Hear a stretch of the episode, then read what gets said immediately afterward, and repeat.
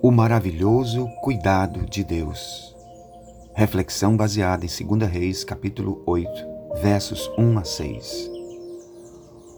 O profeta Eliseu tinha prevenido a mãe do menino que ele havia ressuscitado, dizendo: Saia do país com a sua família e vá morar onde puderes, pois o Senhor determinou uma fome nesta terra que durará sete anos.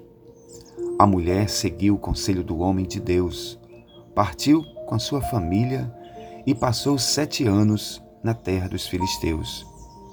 Ao final dos sete anos, ela voltou à terra de Israel e foi fazer um apelo ao rei para readquirir sua casa e sua propriedade. O rei estava conversando com Geazi, servo do profeta Eliseu, e disse: Conte-me todos os prodígios que o profeta Eliseu tem feito. Enquanto Geazi contava ao rei como o profeta Eliseu havia ressuscitado o menino, a própria mãe do menino que Eliseu tinha ressuscitado chegou para apresentar sua petição ao rei para readquirir sua casa e sua propriedade. Geazi então exclamou, dizendo: Esta é a mulher, ó rei, e este é o filho dela a quem Eliseu ressuscitou. O rei pediu que ela contasse o ocorrido, e ela confirmou os fatos. Então, ele designou um funcionário para cuidar do caso dela e lhe ordenou: devolva tudo o que lhe pertence, inclusive toda a renda das colheitas, desde que ela saiu do país até hoje. Meus irmãos e minhas irmãs, as Escrituras Sagradas estão repletas de histórias que exaltam e reforçam os cuidados de Deus em nossas vidas e famílias.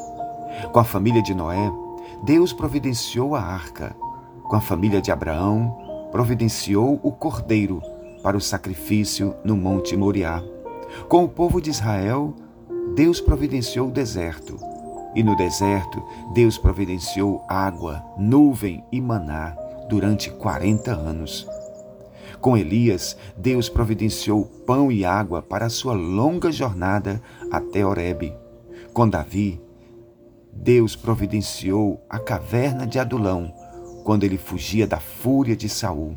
Enfim, são muitos os exemplos e testemunhos de um Deus maravilhoso que ama e estende as suas poderosas mãos para cuidar de cada um de nós.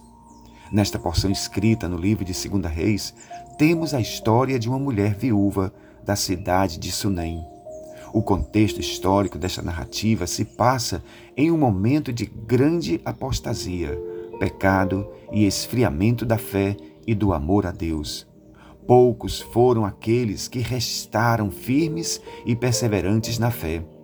Mesmo em meio a este caos espiritual, Deus jamais desamparou os fiéis da terra, provendo-lhes o seu maravilhoso cuidado. Todo este relato pode ser resumido na seguinte frase: Deus está sempre atento e cuidando de todas as nossas necessidades. Quando lemos o texto, podemos extrair quatro grandes lições do maravilhoso cuidado de Deus. Em primeiro lugar, Deus cuida de nós usando pessoas. No texto, vemos que Deus usou o profeta Eliseu para visitar e aconselhar a mulher acerca dos sete anos de seca e fome.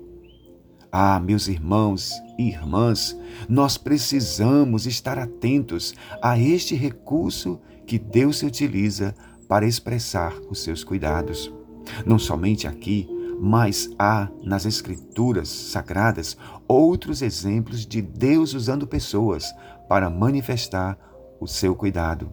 Como exemplo, temos a menina na casa do comandante sírio chamado Naamã, uma simples menina que tinha sido levada como escrava para sua casa, serviu de ponte e de instrumento para curá-lo da lepra. Outro exemplo são os quatro homens que levaram o paralítico até Jesus para que ele fosse curado.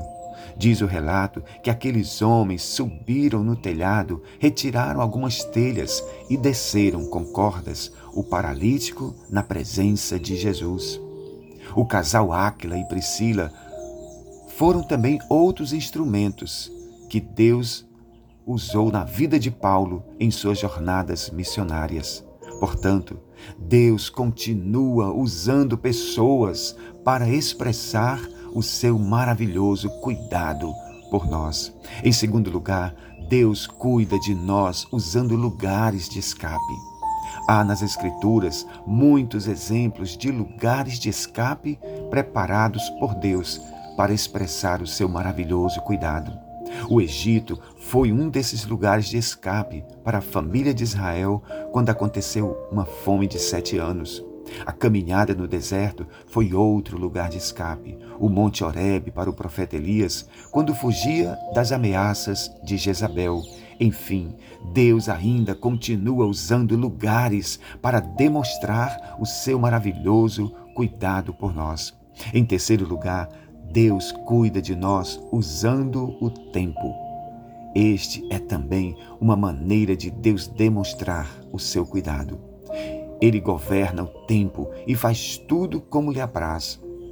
Quando veio o dilúvio sobre a terra, como juízo sobre os ímpios, Deus utilizou o tempo para proteger a família de Noé dentro da arca.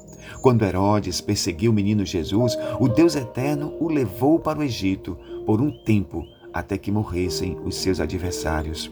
Por fim, em quarto lugar, Deus cuida de nós usando as próprias circunstâncias da vida. No texto que lemos, ele finalizou os sete anos de fome e a mulher voltou para readquirir suas posses.